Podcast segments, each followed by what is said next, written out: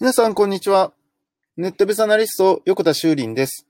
今日も人工知能 AI について考えていきたいと思います。昨日ですね、聞いた話で面白い話があったんですが、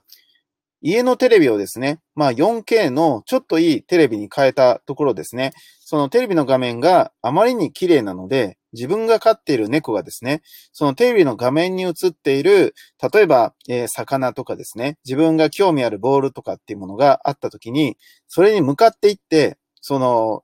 テレビの画面に激突したり、えー、テレビの画面を、えー、手でですね、こう、なぞってみたりするっていうことが、えー、あるということで、可愛いよねっていう話を聞いたんですけど、これあの、人間でも同じようなことを言えて、えー、赤ちゃんとかね、小さい子供さんがテレビの画面に向かって、えー、あのね、ついついこの間あった、あの、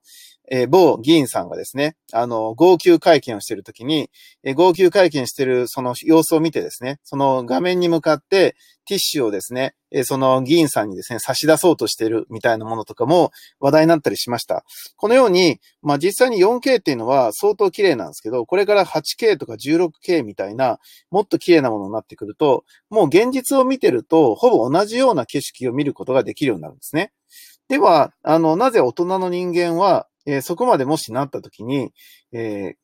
テレビの画面っていうふうに認識するかっていうと、それは最初からですね、そのインプットされているからですよね。その先入観とか固定概念とかいろんな言い方ありますけど、そのテレビっていうのはこういうものだっていうことを知っているから、その先にあるものに対して、これは触っても、えー、本人には触れないとかね、えー、例えば、えー、これは、あの、ただの画面なんだよってことがわかるわけですけど、でもそういうことを知らない、例えば赤ちゃんとか猫を見ると、そのようにですね、えー、本物と勘違いするっていうことは、まあ、そのレベルまでもう来てるということなんですよね。そうするとですね、その、まあ、人間には、その変な、え、壁っていうかですね、変なそういう、え、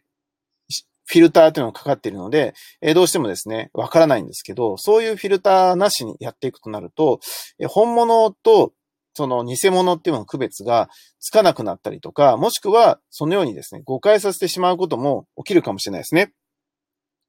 よく、あの絵、絵でですね、その騙し絵っていうのがありますけど、騙し絵を実際にロボットに見せたら、ロボットも騙されるみたいなことが、この間研究結果でも出たりしてるんですけど、まあ、このように人間だからできることとか、ロボットだからできること、人間だからできないこと、ロボットができないことっていうのが、限りなく境目がなくなってきてるんじゃないかなっていうのも、